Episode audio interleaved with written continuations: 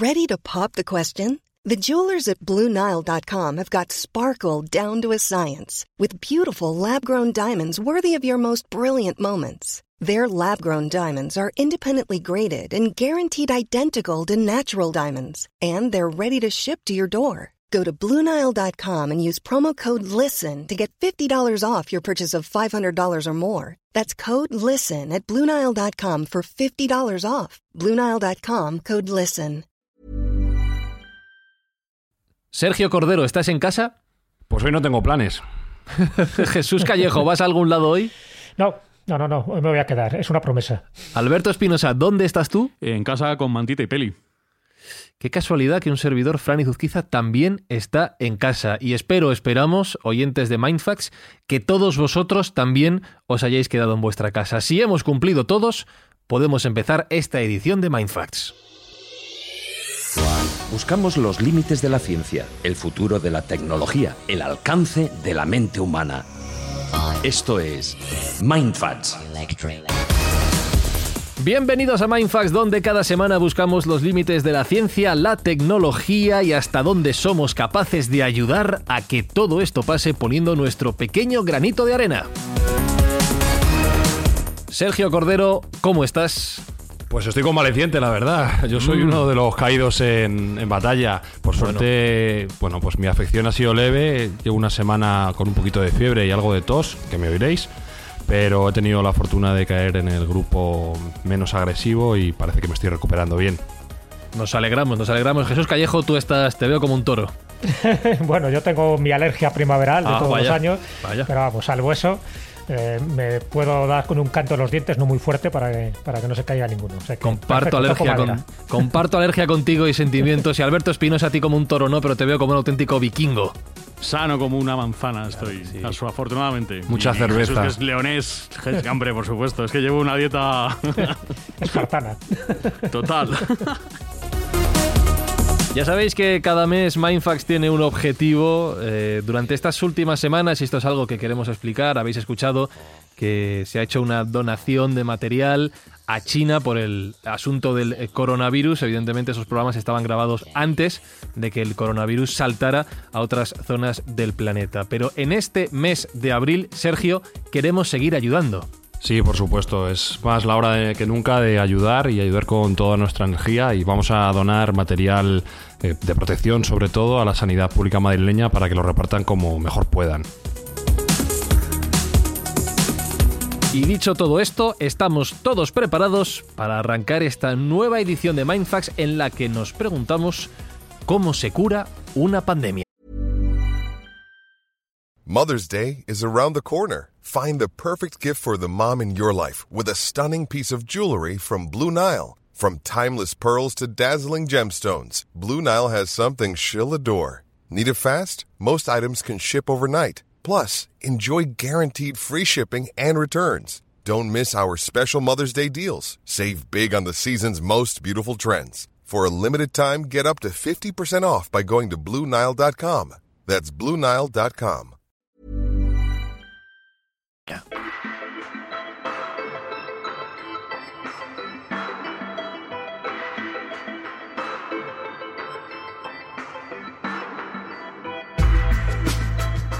Sergio, hay un pensamiento que ronda mi cabeza en las últimas semanas y mira que tú, fuera de micrófono, cuando hemos grabado Mindfax, nos lo habías dicho, la situación de China es, es preocupante. Creo que muchos, y lo digo en primera persona, lo hemos hecho de menos, eh, no hemos pensado que fuera a ser tan serio a, nivel mundial. Y ahí, bueno, pues hay que reconocer los errores de los que cada uno ha pensado, pero lo que es alucinante es que en 2020, en pleno siglo XXI, con la sociedad tan avanzada que tenemos, algo tan microscópico, algo tan invisible sea lo que realmente supone la mayor amenaza conocida en los últimos tiempos. Bueno, estábamos avisados. La verdad que no podemos decir que nos pille de improviso porque realmente hace ya unos años que el propio, por ejemplo, Bill Gates, en una charla TED bastante famosa, avisaba de que la próxima catástrofe humanitaria podría ser un virus de estas características. Y por desgracia casi no se ha equivocado. Ha clavado esa amenaza que se cierne sobre nosotros ahora mismo. Lo que quizá no podría prever la virulencia con la que está tomando el mundo y incluso creo que nosotros lo hemos infravalorado. Cuando comentábamos en su momento la gravedad del asunto en China y en Asia, eh, bueno, pues eh, parece que hemos dejado un poco de lado esa caución de que nos podría pasar a nosotros lo mismo y no, no hemos sido capaces de vislumbrar lo rápido que se mueve el mundo, la libertad de movimientos de las personas y de los materiales, como todo esto está un día aquí, mañana está allí, y nos hemos eh, creído un poco mejor que ellos a la hora de, de, provisionar. Incluso cuando ya estaba en nuestro vecindario, como es el caso de Italia, pues eh, también hemos pecado un poco de, laxos en las medidas que ha habido que tomar y por desgracia pues eso nos ha llevado a, a un sufrimiento importante como estamos teniendo ahora en el número de contagiados y de muertes y de tener la sociedad paralizada completamente. Ese ritmo de contagio, ese ritmo de salto de un país a otro, eh, describe perfectamente el momento histórico en el, que nos, en el que nos encontramos. Ahora hablaremos de otros casos que ha habido en la historia, porque este no es ni mucho menos el primero, pero es verdad que es el mundo globalizado en el que vivimos el que ha, no sé si decir permitido o provocado que esta pandemia se haya acelerado tan increíblemente rápido. Sí, el virus es un, tiene un vector de transmisión altísimo y, bueno, es un, aunque es un virus que no está preparado para matar, no está previsto para matar. Luego, si queréis, hablaremos un poco también de las teorías de la conspiración que hay acerca de si es un virus creado o no creado. Todo aparentemente señala que no, en tanto en cuanto el propio virus eh, no tiene una letalidad muy alta. Si alguien crea un virus desde cero diseñado para, matar, pues tendría una letalidad muchísimo mayor y las capas de sociedad de las cuales influiría serían en capas eh, mucho más preparadas para la, la, guerra, ¿no? Sería, sería la gente joven la que sería Mm, objetivo de este tipo de virus. Eh, este virus lo que quiere hacer es, como, como, todos los seres vivos, es medrar, reproducirse por sí mismo y expandirse lo máximo posible. Y a fe que eso lo está consiguiendo porque tiene una capacidad para, para distribuirse espectacular. Decía Jesús que esta no es ni mucho menos la primera gran epidemia o pandemia a nivel mundial en la historia, ¿verdad? No, no, no, no es la primera y posiblemente no será la última. Las pandemias forman parte de la historia de la humanidad, es la que ha dado una serie de giros, giros importantes a la hora de, planificar distintos eventos que se han originado en el pasado y que tenían que ver, pues eso, con, una población diezmada y con todo lo que se genera en una población diezmada alrededor de una, de una pandemia. En general ha habido dos que, que han matado a millones y millones de personas, que es la peste y es la viruela. Y en, en épocas pasadas, el gran problema ya no es que diezmara la población, ya digo, con la hambruna que generaba y por supuesto con esa escasez demográfica que generaba también revueltas sociales, porque no se entendía muy bien el origen. Ahora, por suerte, entendemos el origen, sabemos de dónde procede y son con estos virus o estas bacterias que, más o menos podemos controlar, pero es que antes se pensaba que eran castigos divinos. Entonces, cuando metes un poco la superstición, cuando metes la religión con una, con una bueno, una cosa que tú no controlas, porque dices de, qué procede, es cuando se generan muchísimas circunstancias. Algunas anecdóticas, algunas contaremos, por ejemplo, con la peste bubónica, pero otras son muy trágicas, porque normalmente las pestes o las pandemias eh, van asociadas a otro tipo de cosas, que suelen ser guerras, y que suelen ser hambrunas, y que suelen ser, pues ya digo, ese tipo de revueltas que originan unos cambios sociales en la mentalidad a la hora de percibir el mundo en aquellas épocas, en las épocas pasadas, estamos hablando de la Edad Media, ya digo que eso sí que marcaba un antes y un después en esa cosmovisión particular que se tenía y cuando la religión estaba mucho más marcada que ahora.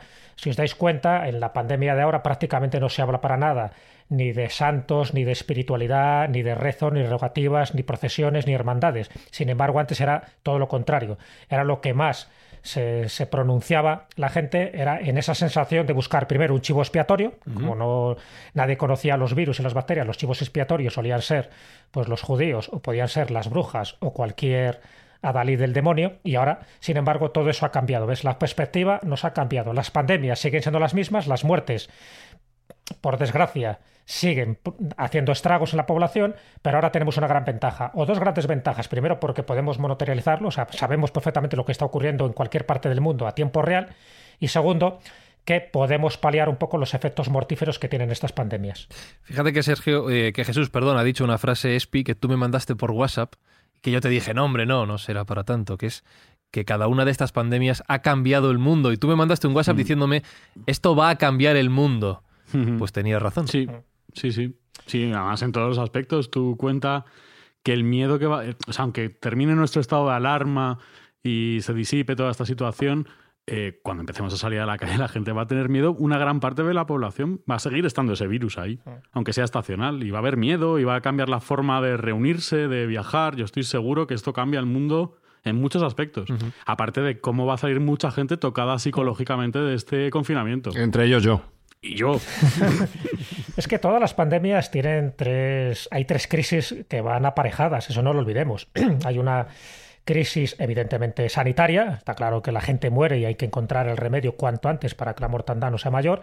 Hay una crisis económica, que pero siempre ha sido así, es decir, eh, las cosechas se estropean y por tanto no llegan los productos a los lugares que tienen que llegar y eso genera una crisis económica a todos los niveles y da igual que estemos hablando del siglo XIV que estemos hablando del siglo XXI.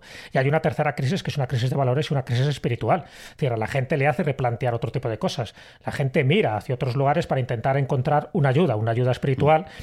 Los que son creyentes pues buscarán pues eso... Eh, eh, la intervención de algún santo protector, que puede ser desde San Sebastián a San Roque o San Cristóbal, que son los santos clásicos protectores, pero eh, quitando incluso ese matiz espiritual, lo que sí está claro es que la gente empieza a ver las cosas con otra perspectiva. A eso me refiero que es un cambio y una crisis de valores.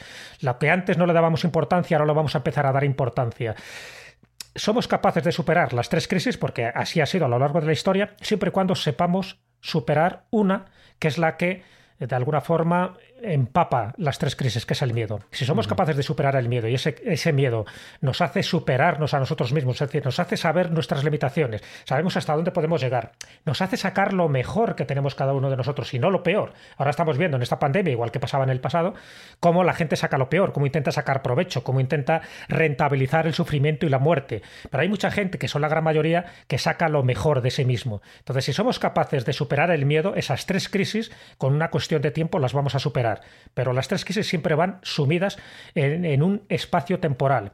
Y entonces eso es lo que nos hace ver eso, que nuestra perspectiva del tiempo, del espacio, ha cambiado radicalmente y esto lo va a cambiar. No tanto a mejor a nosotros, sino a los jóvenes que ahora mismo están un poco como desconcertados porque nunca habían pasado una pandemia, pero tampoco habían tenido conocimiento de que en el pasado ya se habían pasado pandemias mucho peores y las han superado. Las hemos superado. Fijaros que ahora estamos en una población de 7.500 millones de habitantes.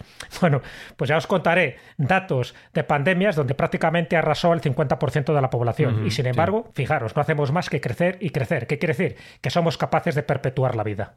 Eh, ahora hablaremos de alguna de estas pandemias, como decía Jesús, pero Sergio, ¿tú crees que ya ha cambiado a día de hoy el mundo respecto a lo que a cómo era hace pues uno o dos meses, porque no nos vamos mucho más atrás en el tiempo? Definitivamente, yo creo que el mundo ha cambiado en muchos ámbitos y en, muchos planos. Uno, y para mí el, quizá el más importante, es que estamos mm, echando en falta lo que de verdad es lo importante. Nos estamos encontrando de bruces con la realidad.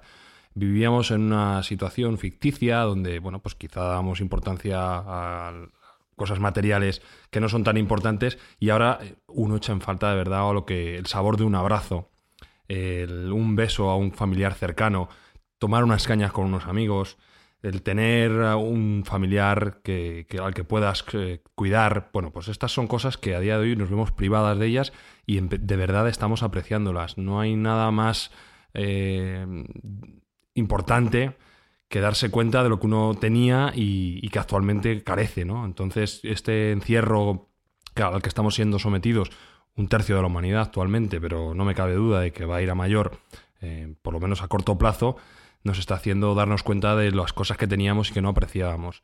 Yo creo que ese es el, el, cambio principal y más importante. Luego, por supuesto, pues va a haber cambios geopolíticos, va a haber cambios económicos, va a haber cambios sociales, todos estos eh, van a llegar, ¿no? Y, están, los estamos viendo en el día a día, como bien decía Jesús, sacando lo mejor y lo peor de cada uno de nosotros. Lo mejor, la solidaridad, aquella gente que está dando su vida literalmente por, por extraños, por gente que no conoce, que simplemente son congéneres. Y lo peor, la xenofobia, el mirar mal al, al enfrente porque no le conocemos, el como en su momento en las pandemias iniciales o más importantes en la historia, culpar a terceros grupos de, de, esta, de, este desastre que tenemos en ciernes, ¿no? Como, bueno, pues por desgracia en Estados Unidos hemos oído decir que el virus era chino o en su momento también se culpaba a determinados rangos de la población, como o etnias como pueden ser los judíos en su momento, de haber transmitido eh, estas, estas malditas pandemias. Desde luego que el cambio que está trayendo esta enfermedad va a ser largo, duradero y esperemos que no sea doloroso. Eh, fíjate una cosa, me estaba imaginando una, imagen mental sobre uno de los puntos que Sergio quería hablar, y es que quería hablar también de la perspectiva desde, desde el espacio. Si pudiéramos hacer zoom out con una cámara, digamos, veríamos que nuestro planeta sigue girando que no se nota nada diferente desde fuera, el universo sigue funcionando exactamente igual, solo que en un rinconcito hay un pequeño virus microscópico que, bueno, está poniendo dificultades a los habitantes de ese, de ese planeta. ¿Cómo se vería todo esto desde fuera? Es que paradójicamente esta etapa que es definitivamente funesta para el ser humano, en algunos otros ámbitos de la vida está funcionando como un bálsamo estamos empezando a ver reforestación que antes no se veía, estamos empezando a ver seres animales que antiguamente eh, bueno, pues eh, estaban recluidos completamente, pues están retomando su posición. Es decir, como tú bien dices, la naturaleza va eh, avanzando a su ritmo, al cosmos no le preocupa en exceso el ser humano y nosotros tenemos una perspectiva muy egocentrista de, de, toda la existencia, pero no somos ni mucho menos lo único ni lo más importante del universo. Si hiciéramos un zoom out, como tú dices, veríamos cómo se ha ralentizado todo, veríamos cómo se han parado eh, mm, auténticas máquinas gigantescas como teníamos, como pueden ser los tanqueros, los petroleros, veríamos cómo eh, los coches han dejado de fluir de aquel modo y eh, por tanto de emitir CO2.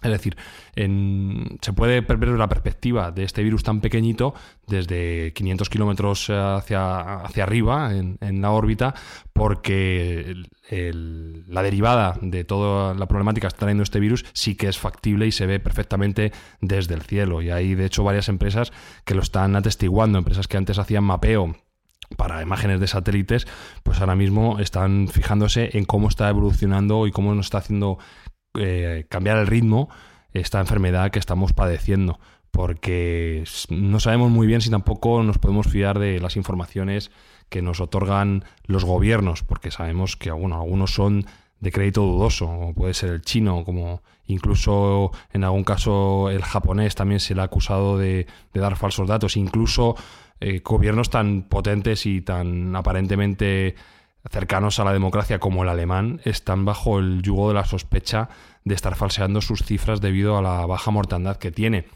Entonces, eh, nosotros podemos tener una perspectiva desde el espacio y a través de, de otros parámetros para saber si esas informaciones que nos están dando son ciertas o no. Me parece muy interesante lo que has dicho de que lo que es malo para el hombre no tiene por qué ser malo para el planeta y para la naturaleza y creo que como ya hemos dejado entrever es el momento de pensar y aprender respecto a lo que está ocurriendo a nuestro alrededor.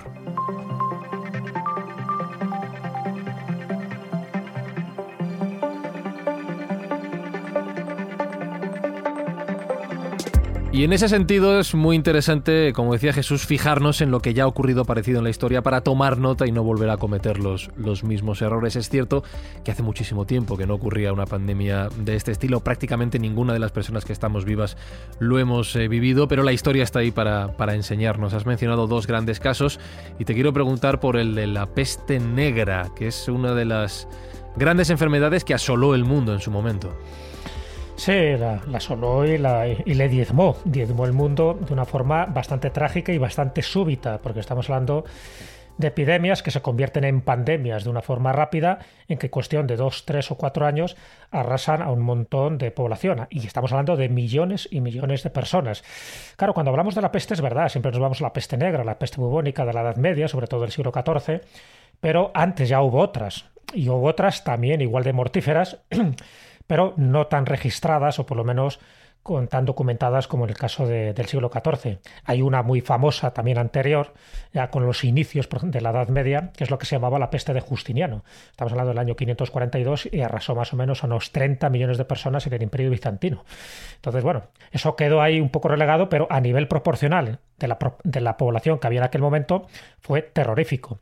Pero bueno, luego nos tenemos que ir al siglo XIV, ese siglo XIV, con esa peste bubónica que fue terrorífica, ¿no? Porque empieza en 1347 aproximadamente, dura muy pocos años, pero pocos años que son terroríficos. El problema es que no se sabía muy bien de qué procedía, cuál era el causante, ¿no? Hoy sabemos, hoy sabemos que era un vacilo, ese vacilo que es la Yersinia pestis, es lo que a través de sus transmisores, que es la, bueno, pues los piojos y sobre todo las pulgas, y con su vehículo, que eran las ratas, los roedores y sobre todo las ratas negras, el color negro también estaba asociado mucho a esa superstición, pues es los que provocaron que, que, se acumularan muchísimos muertos. Fíjate, no tanto en los lugares, en las ciudades, en los lugares más poblados, sino más bien en las zonas rurales. O sea, la gente que iba buscando precisamente el aislamiento, allí también había ratas y esas ratas que no estaban en las ciudades son las que al final propagaron muchísimo más la enfermedad. Bueno, el hecho es que en ese siglo XIV se juntaron varias cosas. No solo fue la peste bubónica, también fue la guerra de los Cien Años y también estuvo lo que se llamaba la pequeña edad de hielo, ¿no? que estuvo en el siglo XIV y que se prolongó mucho tiempo, ¿no? prácticamente hasta mediados del siglo XIX. Pero en el siglo XIV también hubo unos picos de baja temperatura que creó también sequedad en el terreno y por supuesto, también hambrunas. Entonces se dieron muchas circunstancias. Desde el punto de vista demográfico, el siglo XIV ha sido el siglo más sangriento, donde más gente murió. Desde el punto de vista demográfico, ¿por qué? Porque estamos hablando de que murió más de un 20, un 25% de la población. Cosa que, a diferencia del siglo XX, que es, fíjate, con todas las guerras que ha habido y tal, no hay tanta proporción de población muerta en comparación, ya digo, con las sangrías y, las, y los genocidios que se produjeron. El siglo XIV arrasó a muchísima población. De hecho, en Europa, para que os deis cuenta, había una población de unos 80 millones de habitantes. ¿De acuerdo? Bueno, pues la peste, que además hay datos actualizados, se ha revisado, antes siempre se hablaba de un tercio de la población europea que murió, se sabe que fue mucho más. De esos 80 millones, 50 pudieron morir. Es decir, que hubo un, más de un 50% de población. También es verdad que eh, en función de las ciudades hubo más gente que murió que en otras, ¿no? Tengo aquí unos datos, por ejemplo, Inglaterra perdió el 25% de la población, Escocia el 30%, Francia y Alemania el 50%, Venecia el 70%, porque fue uno de los focos por donde entró la peste. Barcelona perdió el 70% de la población. Es decir, ya digo que en 1352 de los 80 millones de habitantes que tenía Europa, al final pues se quedaron prácticamente en 30 millones. Eso es una mortandad tremenda. Y en, términos globales, porque también afectó a, pues como os podéis imaginar, a Rusia, a China, en fin, el imperio mongol, que también estaba haciendo estragos, pues también en, en, términos globales estamos hablando de 100 millones de habitantes que murieron. Murieron, ya digo, y estamos hablando de un periodo muy corto de tiempo, en 5 o 6 años. Si eso lo juntamos con más cosas, ya digo, porque el imperio mongol también hizo de las suyas, también arrasó a un montón de población. Ahí estaba el Tamerlán, ¿no? Y estaban los mongoles que, por cierto, utilizaron también los cuerpos infectados cuando estaban asediando Cafa, es decir, esta ciudad portuaria y mercantil que está en, eh, en la península de Crimea, en el Mar Negro, pues estos cuerpos infectados los tiraban con las catapultas en el interior de la ciudad para que se contaminaran. Claro, esos italianos que estaban allí, porque formaba parte de Italia en aquella, en aquella época, son los que los con barcos genoveses van entrando en los puertos, tanto de Génova como de, de Venecia y otros cuantos, y eso arrasó, arrasó a la población. No se entendía muy bien qué es lo que estaba pasando, por eso digo que aquello fue un trauma increíble, es donde se empezó a hacer muchas más rogativas, a mirar al cielo pensando que era un castigo divino y había que buscar un culpable. Los culpables eran dos, los judíos, que siempre estaban ahí eh, en liza, ¿no? Siempre se les achacaba cualquier mal que ocurriera en la sociedad. Y luego estaban dentro del mundo de la brujería, acordaros que en aquella época, estamos hablando del siglo XIV, ya la Inquisición estaba haciendo de las suyas y se pensaba que el demonio se encontraba en cada esquina, se pensaban que las brujas eran un poco las sicarias del demonio y los familiares, los animales domésticos que propiciaban que las brujas y pudieran hacer sus maleficios eran los gatos, y si eran gatos negros, mucho más.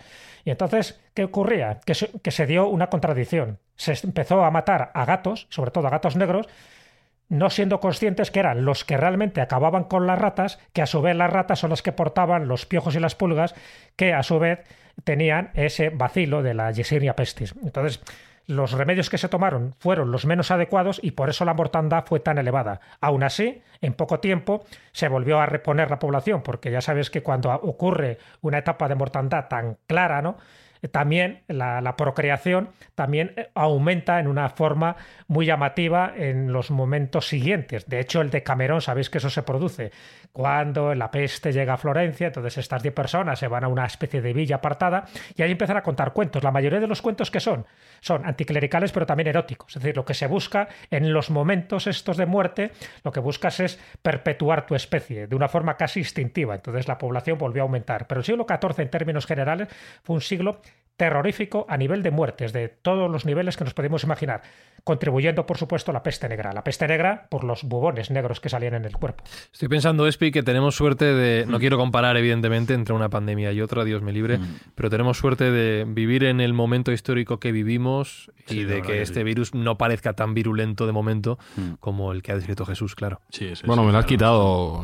Yo personalmente considero que hay que empezar a verter un poco de luz y hay que empezar a, vencer a esta pandemia. Sí, Y estamos en el mejor momento de la historia para, ser víctimas de una pandemia, aunque sea contradictorio y parezca contraintuitivo lo que estoy diciendo. Es el mejor momento. De hecho, eh, este tipo de pandemias en, otra, en otros tiempos históricos podría haber causado una mortandad muchísimo superior. Con lo cual, ahora mismo, pese a que para nosotros es un drama, porque vivíamos, reconozcámoslo, en una sociedad muy algodonada, donde normalmente no estamos enfrentando la muerte ni la dificultad en el día a día y bueno, estamos en un compromiso y en un test bastante importante para nuestra propia sociedad, pero tenemos medios materiales, tenemos medios humanos, tenemos determinación, tenemos conocimiento, es decir, tenemos las mejores armas para poder salir adelante y saldremos adelante, que nadie le quepa duda, esto no va a ser apocalíptico ni mucho menos. Creo que hay que empezar a dar un poco de positividad y darnos cuenta de que el ser humano que siempre tiene una capacidad de supervivencia tremenda, actualmente si le sumamos la capacidad técnica, la capacidad científica y la resiliencia como especie y la conectividad que tenemos a través de las redes sociales, vamos a dar mucha guerra.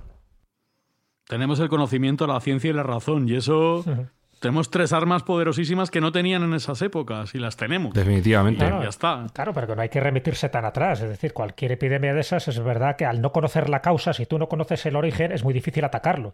Hoy sabemos ese origen. Entonces eso es fundamental. Y de hecho, hasta hace muy poco se estaba hablando de que las vacunas, como mínimo, un año, año y medio, dos años, para poder poner en práctica una de ellas. Ahora se está hablando de, meses y prácticamente de semanas. Es decir, esto Va casi en tiempo real, efectivamente. Efectivamente. Eso es genérico. La, epidemia más desastrosa que hubo recientemente ocurrió hace un siglo aproximadamente, ¿os acordáis? La gripe española, que luego comentaremos.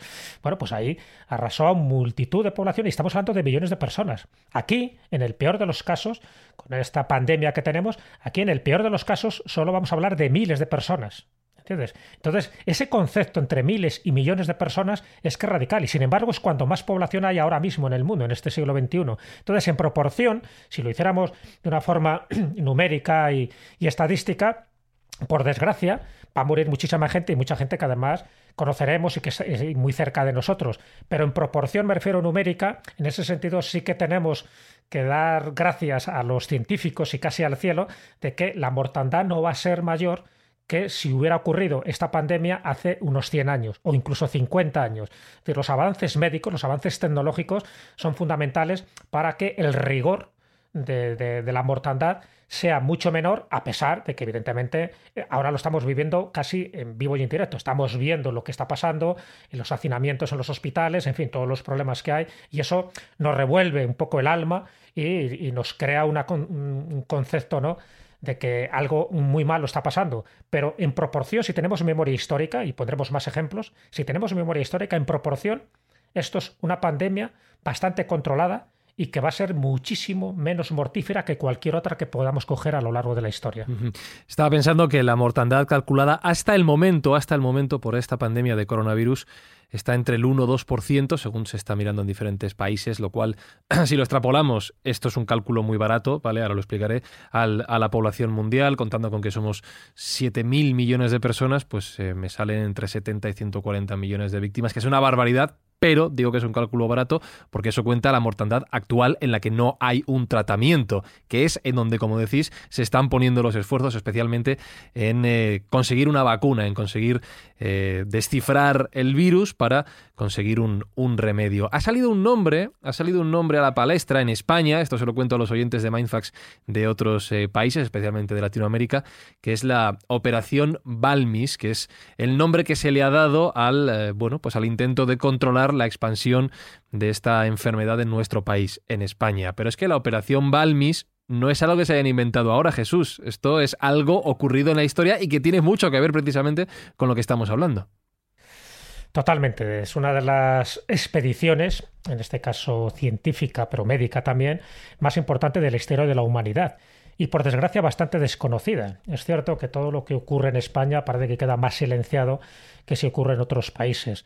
Pero en el siglo XIX, un siglo, como ya sabéis, importantísimo en esas grandes expediciones que se estaban haciendo, precisamente pues para eso, para, para buscar nuevas plantas, nuevos animales, en fin, expediciones de ingeniería, de medicina y sobre todo, pues de las nuevas técnicas de navegación que se estaban desarrollando en aquella época. Y, ahí está, ¿no? Toda la expansión que hubo a nivel de conocimiento global que tuvimos en la humanidad en el siglo XIX. Pero hubo una, que es la que se llama la Real Expedición Filantrópica de la Vacuna, que fue clave. Estamos hablando de la viruela, una pandemia que ha creado muchísimos muertos. De hecho, dicen que posiblemente la que más. Estamos hablando de 300 millones de muertos hasta que se ha erradicado la viruela eh, de una forma oficial en el año 1980 a través de, bueno, cuando un comunicado que hizo la OMS, aunque ya los últimos casos eran muy anteriores, ¿no? Prácticamente ya nadie moría de viruela. Pero claro, 300 millones de habitantes es una burrada a lo largo de toda la historia. Bueno, lo que ocurre en el siglo XIX con la expedición Balmis a mí me parece eh, elogiable y, digno de mención y bueno, no me extraña que él tenga un monumento el propio Francisco Javier Balmis, un alicantino, que era el médico personal de Carlos IV. Carlos IV estaba muy, como muy afectado por, por esta enfermedad porque una de sus hijas había muerto unos años antes con una temprana edad, solo con tres añitos. La infanta María Teresa había fallecido y había fallecido de viruela. ¿no? Entonces, bueno, cuando Balmis le propone esta opción, pues él encantado, porque lo que estamos hablando es de que él quiere hacer algo filantrópico algo generoso, algo que no va a costar nada a la población que va a vacunar en todos los territorios de ultramar. Es decir, ya en España se estaba haciendo, pero faltaba pues todo lo que era América, lo que era Filipinas, incluso llegó mucho más lejos, como luego contaré, que llegó incluso hasta China, a pesar de que no tenía necesidad de hacerlo hasta allá, ¿no?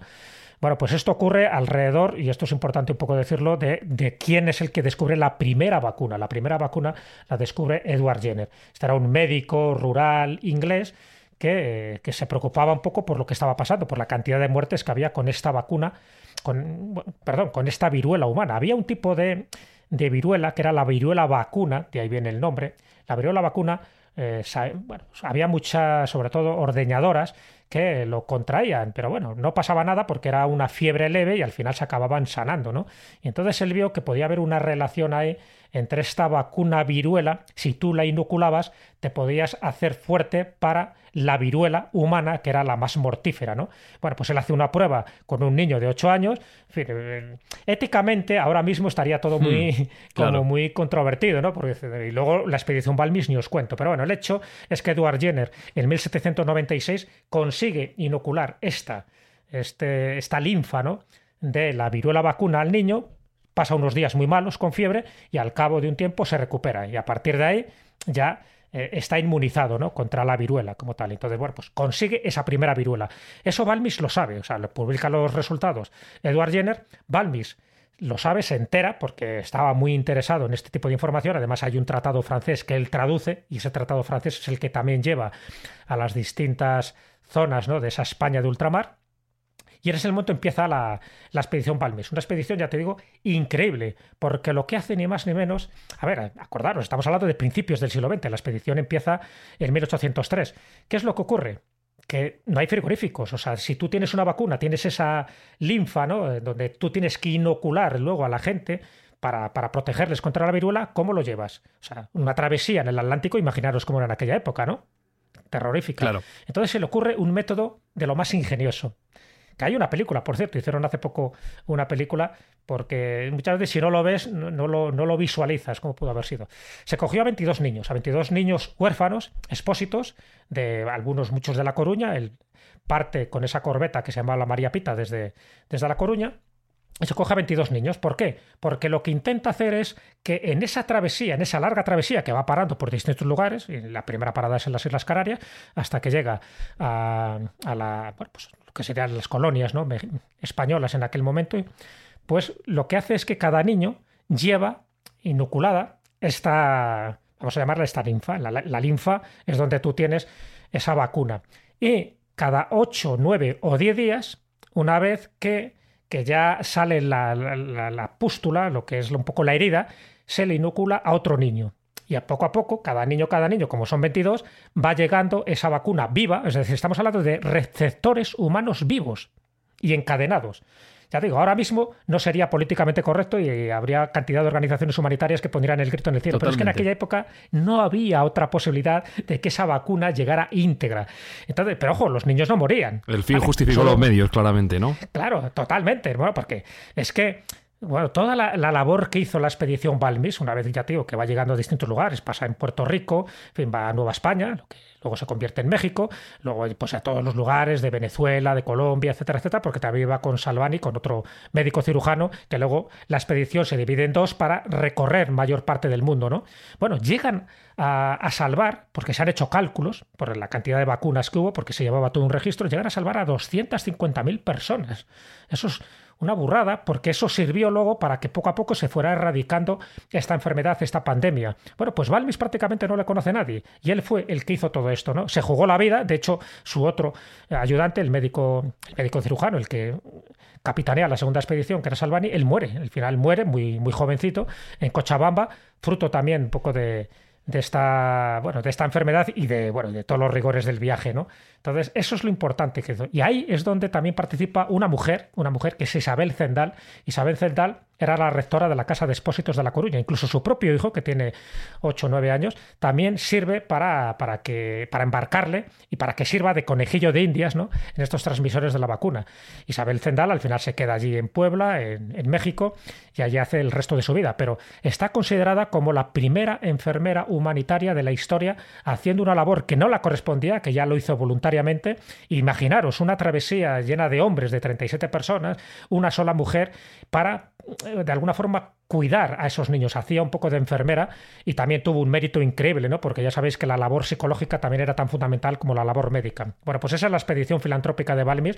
Ya digo que habría que, hacerles todo un homenaje a esta gente porque gracias a ellos se salvaron miles y miles y miles de personas. La historia es alucinante.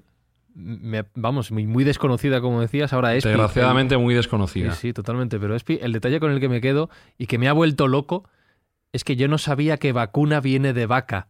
Y no me lo había planteado nunca. Ni yo, ni yo. Siempre se aprende aquí. Del, maestro siempre se aprende mucho. No, hombre, no, hombre, es muy conocido. No, pero fíjate, sin embargo, no es Edward Jenner el que pone el nombre de vacuna, es Luis Pasteur. Luis Pasteur, cuando ya al final, bueno, ya sabéis que él también desarrolla la vacuna contra la rabia y tal, pero Pasteur hizo una labor increíble. Pero cuando ya había muerto Jenner, pues sí que le da el nombre de vacuna porque piensa que es la más adecuada, pero viene precisamente de la viruela vacuna. Por cierto, Edward Jenner, que, que conoció la expedición de Balmis, la elogió. Dijo que nunca había visto en la historia ninguna expedición tan noble y tan extensa como la que hizo Balmis, ¿no? Con la que protagonizó. El tío se quitó el sombrero como diciendo, chapó. Entonces, este tipo de cosas, ¿ves? Son las que pues dan lustre, ¿no? A, cualquiera, ¿no? Que, lo haya protagonizado. Pero es que en este caso fue un alicantino, fue un español y una expedición compuesta totalmente de españoles. Luego hubo otra que salió hasta Filipinas con otros 27 niños, porque muchos de ellos cuando llegan a México, y esto es importante porque, bueno, ¿cuál fue el destino de los niños? Solo uno que murió en la travesía, pero murió por otro tipo de razones. Cuando llegaron a México, Isabel Zendal les busca un alojamiento, les busca unas familias para adoptarlos. No quieren que vayan a un orfanato, no quieren que vayan a un lugar donde puedan estar mal. No, no, todo lo contrario, les busca buenas familias. Y luego allí se encuentran otros 27 niños para hacer la misma travesía, pero hasta Filipinas, para inocular también esa vacuna a, otras personas de allí. Entonces, bueno, la labor es increíble. De hecho, en el regreso, eh, tiene que parar en la isla de Santa Elena todavía no había llegado Napoleón, como os podéis imaginar, ¿no? Todavía no estaba allí encarcelado. Bueno, pues en Santa Elena, que tampoco tenía ninguna, ninguna obligación de hacerlo, porque era una colonia británica, paran allí para eh, dar la vacuna a, también a, los habitantes de esta isla. ¿no? O sea, las cosas que hacía Balvis estaban por encima de, de, sus obligaciones. Lo hizo porque quería, o sea, por utilizar una palabra, lo hizo por amor. Y eso es importante, no solo él, sino todo su equipo, ¿no?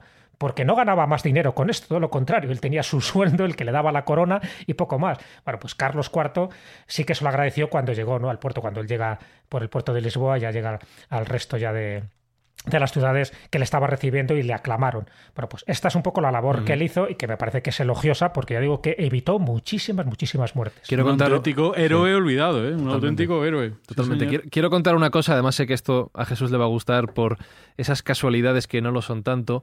Estamos grabando esta edición de Mindfax una tarde, una tarde de viernes concretamente. En este momento es algo que no se suele hacer en podcast, decir la hora, son las 8 de la tarde en Madrid, hora peninsular española. A las 8 de la tarde todos los días durante esta crisis eh, se ha dado aquí en España en aplaudir a los servicios sanitarios que tanto se están esforzando, como tú has contado con el caso de Balmis, eh, lo hacen porque es su trabajo, pero sobre todo lo hacen por amor. Y en este momento estoy escuchando a través de la ventana los aplausos que mm, suenan, eh, los bocinazos en mi barrio de ánimo a mm. los servicios sanitarios. Y esta es una costumbre preciosa que espero que se extienda también al resto de los países desde donde nos escucháis los oyentes de Mindfax. Esto lo digo también por arrojar luz, por dar reconocimiento como a Balmis a la gente que lucha contra esta situación. Y Sergio, el objetivo evidentemente, al igual que, como nos ha contado Jesús con el caso de la viruela, es lograr la vacuna contra el coronavirus, lograr encontrar el tratamiento que nos permita afrontar esta enfermedad. ¿Qué plazos se manejan desde un punto de vista razonable? Porque como decía Jesús, se ha hablado de años y se ha hablado de semanas. ¿Cuál es la expectativa más razonable? Bueno, antes de entrar en las diferentes opciones que tenemos para la vacuna, déjame que aporte un poco más de luz todavía. Yo quiero rebatirte la cifra de mortandad. La cifra que has dado tú es del 1, un 2%. Los datos que yo manejo son bastante inferiores a esa cifra, no es ni siquiera un 1 un 2%. ¿Por qué? Porque esos datos que nosotros estamos teniendo eh, son incompletos, están, están basados en un número de casos que no son realistas. En España actualmente eh, hay un número de mortandad bastante elevado, que está en torno al 5 o 6%, pero claro, es que el número de test que se están realizando es infinitamente inferior a la realidad que está en la calle. No entiendo muy bien cuáles son los motivos, entiendo que son económicos y no políticos, o me gustaría pensar que, son simplemente infraestructura, que no se posee, pero la realidad es que eh, a día de hoy en España pues hay censados unos 60.000 casos activos eh, oficialmente. La realidad apunta a unos entre 10 y 15 veces ese, ese volumen, ¿de acuerdo? Con lo cual habría que dividir y restar de ese denominador una parte importante. Por lo que hemos visto en países que sí han testado muchísimo la enfermedad, como por ejemplo Corea del Sur, que, que fue uno de los adalides de, de, hacer test a toda la población del mundo, Finlandia, Singapur, países que es cierto que son pequeños, aunque en el caso de Corea la, la población es parecida a la de España y han apostado por esa línea, la mortandad real está más cerca del 0,7, 0,5-0,7%.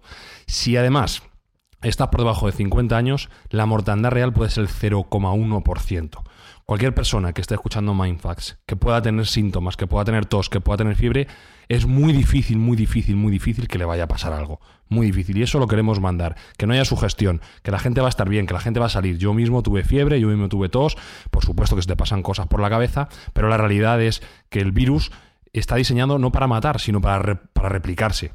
Con lo cual no le interesa matar a su huésped, no le interesa. Entonces, a no ser que tengas eh, cuestiones prevalentes o que tengas cualquier tipo de mm, inmunodeficiencia o tengas una edad que ya pues haga que la recuperación sea más complicada, las posibilidades de morir por coronavirus son muy, muy, muy pequeñas. Ojo, que no somos médicos ni jugamos a ello, no queremos a nadie tampoco despreocuparle del todo. Si uno tiene síntomas, si uno tiene fiebre, debe acudir a los servicios médicos. Pero sobre todo eh, que piense que mm, es muy difícil que vaya más. Es una gripe, es una gripe dura, es una enfermedad muy compleja y muy contagiosa. Es más importante no transmitirla que casi sufrirla. Eh, pero fe, esperanza y, conocimiento con los datos en la mano, la estadística en la mano, la cifra de mortandad real estaría más cerca de ese 0,5-0,6%, o sea, por debajo del 1% del 2% que se está diciendo. Pero sí es cierto que a medida que la ciencia consiga encontrar la solución, la vacuna, el tratamiento, esa cifra de mortandad bajará todavía más. Bueno, por supuesto que sí, vamos a ver. aquí hay dos formas de atacarlo. Uno es la cura y otro es la vacuna. Evidentemente, nosotros, como hemos utilizado, como hemos prevenido las enfermedades infecciosas, ha sido siempre a través de una vacuna, como bien está explicando Jesús, de, de, antiguamente cómo se trataban, actualmente también con vacunas, pues la propia gripe, el sarampión, se han ido erradicando gracias a que hemos hecho campañas de vacunación masivas a la población, pese a que ya sabéis, bueno, pues que hay algunos grupos que son contrarios a las vacunas, científicamente absolutamente contrastado y demostrado que son eficientes, que son efectivas y que son las que acaban terminando con esas enfermedades infecciosas. Y por otra parte está encontrar la cura encontrar la cura que se está intentando a través de la farmacología novedosa, por así decirlo, nuevos fármacos que están saliendo constantemente, antirretrovirales, que hasta ahora se utilizaban en otras enfermedades infecciosas como puede ser el VIH, el SIDA, el virus del SIDA, y utilizando incluso otros fármacos como la hidroxicloroquina que se ha utilizado en malaria y en otro tipo de enfermedades y que parece ser que está dando muy buen resultado. La premura de tiempo que tenemos nos hace ir muy contra reloj y ir avanzando a un ritmo que no, que no, no sería el deseable. Evidentemente nos interesaría hacer pruebas médicas, nos interesaría hacer muchos test, ver que todas las fórmulas de, de tratamiento fuesen absolutamente seguras antes de hacer nada. Pero la realidad es que el tiempo nos apremia y tenemos que ir a pasos agigantados. Respecto a las vacunas, actualmente hay al menos cuatro, al menos cuatro vacunas que estén en visos de poder prosperar y poder funcionar. Algunas tan avanzadas que ya se están probando a día de hoy en humanos, ya hay ensayo en humanos. Y esto estamos hablando eh, del conocimiento que yo tengo, porque claro, evidentemente son conocimientos médicos que no son públicos, pero de los conocimientos que se han hecho públicos, en China ya se están probando en humanos, teniendo en cuenta que el, primer brote del coronavirus fue en Wuhan en diciembre aproximadamente, estamos hablando que en el plazo de tres meses ya hay un ensayo clínico con humanos. Estos son tiempos inauditos para cualquier tipo de vacuna. Normalmente una vacuna tarda años en probarse, en testarse, en... en sí, una media de 10 años. Sí, sí, años, años y no dos días, efectivamente, de lustros para decenios. Sí, sí, 10, 10. Correcto, entonces estamos avanzando a marchas forzadas porque es una emergencia humana eh, que, que, es absolutamente necesario saltarse todos los plazos y ir más rápido que nadie. Y bueno, en ese ámbito, los chinos, que han sido los que primero lo han sufrido, los que han puesto esas medidas más draconianas, pues van un poco por delante en el, tema de la vacuna. También los americanos lo están, lo están intentando, los americanos están intentando obtener su propia vacuna. Se decía que los alemanes tenían también una protovacuna que incluso los americanos quisieron comprar. Esto fue un, rumor que se dijo que Trump quiso comprar directamente la vacuna a los alemanes. No sé hasta qué punto será cierto o no. Pero lo que sí es cierto es que todos los tiempos se están pulverizando con, con este problema que estamos teniendo cosa que es positivo sin duda alguna. La gente da por hecho que va a haber una vacuna para la próxima etapa otoñal, es decir, para el próximo giro del virus, porque también se da por supuesto que con temperaturas más altas el virus va a tener mucho más complicada su expansión y parece ser demostrado que a partir de 27 grados ambiente al virus le, mm, tiene una letalidad, una mortandad propia muy superior, es decir, no resiste en la superficie y no está transmisible aunque hemos visto también países que están en el cono sur, que actualmente están en verano y, que todavía, y que están teniendo problemas de transmisión. Pero bueno, parece ser demostrado que el calor, como a todos los virus de su familia, le afecta negativamente y la vuelta que podamos tener será en otoño. Y para, para ese momento es el plazo en el cual ya se quiere tener, se quiere tener la vacuna. Esto irá llegando, Costará tiempo, costará esfuerzo, eh, habrá bajas por el camino, pero efectivamente hay que arrojar luz, Jesús, a toda esta situación? No, hombre, hay que arrojar luz y, bueno, un poco el mensaje que está dando Sergio es fundamental, ¿no? Que, que no nos asustemos, que vamos a salir de esta y que no va a ser tan, tan mortífero, un poco yo mm. lo que os decía, ¿no? Comparado con otras que hemos tenido, desde luego, en fin, hay que tener todas las precauciones, evidentemente, y son las que estamos teniendo, pero la vacuna se va a encontrar y esto no digo que se vaya a erradicar, porque en fin, distintas enfermedades que ya tienen vacuna todavía siguen coleando, pero desde luego se va a amortiguar. Un poco lo que quería añadir a esto que está diciendo Sergio es que cuando aparezca esa vacuna se va a dar algo muy similar a lo que ocurrió con la expedición Balmis. Ya sabéis que entrando un poco en esa teoría de la conspiración, eh, cuando aparezca la vacuna habrá gente que no se querrá vacunar porque dirá que en esa vacuna habrá algún tipo de programación interna para controlar a la población, etcétera, etcétera. En fin, una serie de cosas que ya se están empezando a decir y que viene un poco pues con toda esa, esa serie de, antivacunas, ¿no? de, gente que quiere eh, erradicar las vacunas porque piensan que más que curar Lo que están haciendo es crear otro tipo de dolencias o de enfermedades. ¿Y por qué decía que se parece un poco a la expedición Balmis? Porque cuando Balmis iba con su mejor intención, en fin, ahí con con sus, con sus linfas de vacuna para intentar eliminar la, viruela, hubo mucha gente que no quería. No quería porque pensaban, y sobre todo, claro, estamos hablando de tribus indígenas, pensaban que eso era una especie de eugenesia, que les querían eh, colocar eso para eliminarlos o para cambiarles un poco su, concepción del mundo, ¿no? Porque también se pensaban que no morían, pero que te hacían una especie como de zombies. Y hubo mucha oposición, pero no solo oposición por parte de la Iglesia, que la Iglesia tampoco lo veía bien, como diciendo, bueno, eh, pensaban que esto era algo demoníaco. También hubo por, oposición por parte de los nobles, porque los nobles decían, bueno, esto, ¿qué, qué beneficios me reporta a mí? Porque eh, ellos miraban un poco lo que era la pela y no tanto el que se muriera o no se muriera la gente que tenían un poco bajo su, su, administración. Y fueron los primeros ellos los que decían, bueno, pues en caso de que no haya vacunas para todos, quiero ser yo el primero que me vacunen. También eso servía para que, dice, si lo hacen los dueños o los hacen los virreyes, pues se supone que la vacuna será buena para los demás. Es decir, esa oposición, esa especie de satanismo que se generó alrededor de la vacuna, en este caso de la viruela, es algo que va a pasar dentro de poco cuando esa vacuna por fin se empiece a comercializar. Habrá más de uno dentro de esa teoría de la conspiración que, dirá, cuidadito con esa, porque saber lo que nos van a inocular junto con la vacuna. No hagáis tonterías, seguidores de Mindfacts. Estamos aquí para tratar de encontrar soluciones. Estamos en el siglo XXI, no en la época de la expedición Balmis, como nos decía Jesús, y ya sabemos todos lo que tenemos que hacer. Empezando por, por supuesto, quedarnos en casa salvo que no sea imprescindible. Y en este sentido, la pregunta crítica antes de despedirnos, Espi, es... ¿Tienes suficiente cerveza para la cuarentena? Sí, sí, sí, sí. He hecho una copia bastante importante en mi última compra y está todo controlado. Porque tiene muchas vitaminas. Tengo, tengo, tengo cerveza y tónica, que tiene quinina, que es muy bueno para eso también. está controlado todo, controlado todo.